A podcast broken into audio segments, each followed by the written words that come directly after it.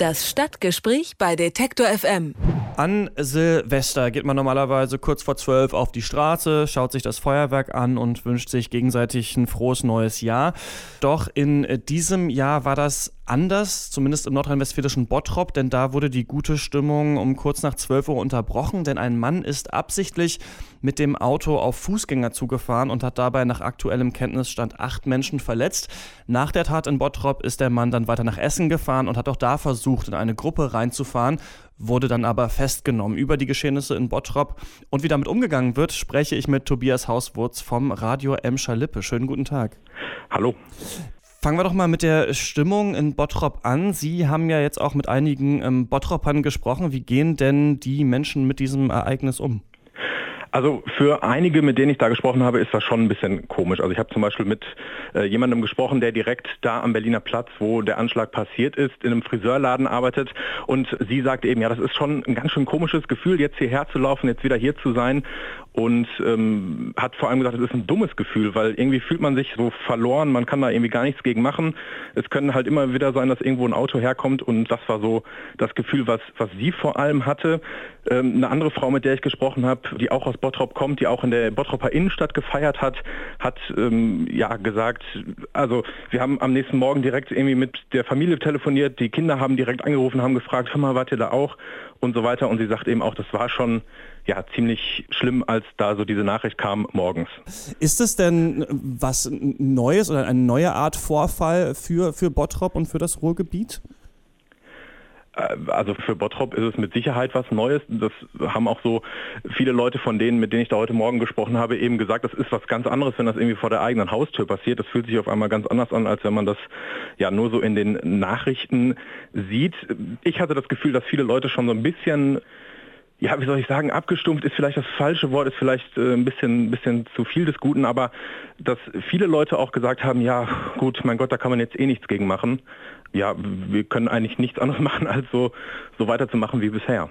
Wie, wie reagiert denn die Stadt Bottrop darauf? Also solche öffentlichen Orte kann man ja vor solchen Attacken eigentlich nicht sichern.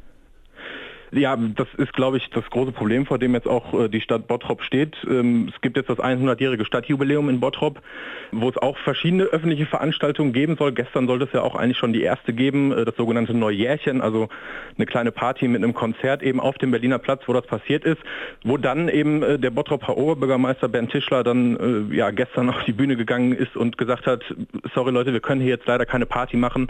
Das, das wäre einfach nicht angemessen, zumal da eben auch eine Frau noch in Lebensgefahr schwebte zu dem Zeitpunkt. Ja, ich glaube, erstmal ist ganz große Bestürzung darüber und jetzt wird dann auch die Stadt wahrscheinlich gucken, wie kann man äh, nicht nur Weihnachtsmärkte zum Beispiel, das war ja in letzter Zeit eigentlich immer eher das große Thema, sondern auch andere Veranstaltungen eben so schützen, dass sowas nicht passieren kann. Hm, durch diese Geschehnisse ähm, sind jetzt auch eine ganze Menge Medien auf Bottrop aufmerksam äh, geworden. Kann man was dazu sagen, wie so eine kleine Stadt mit so diesem Medienrummel auf einmal umgeht?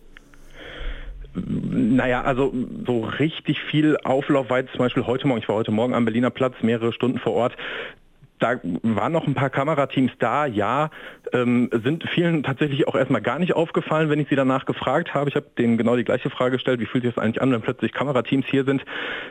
Haben sich erstmal umgeschaut und gesagt, ach ja, da stehen ja Kameras. Manche sind aber schon eben stehen geblieben, haben sich das angeschaut.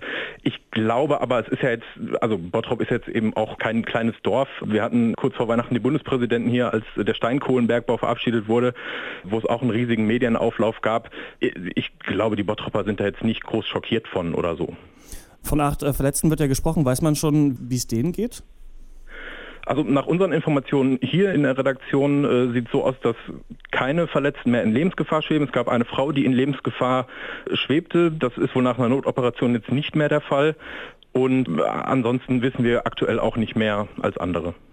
In äh, Bottrop im Ruhrgebiet ist ein Mann in Fußgängergruppen gefahren und hat dabei mehrere Menschen verletzt. Die Tat soll rassistisch motiviert äh, gewesen sein. Über den Vorfall und die Stimmung in Bottrop habe ich mit Tobias Hauswurz vom Radio Emscher Lippe gesprochen. Vielen Dank.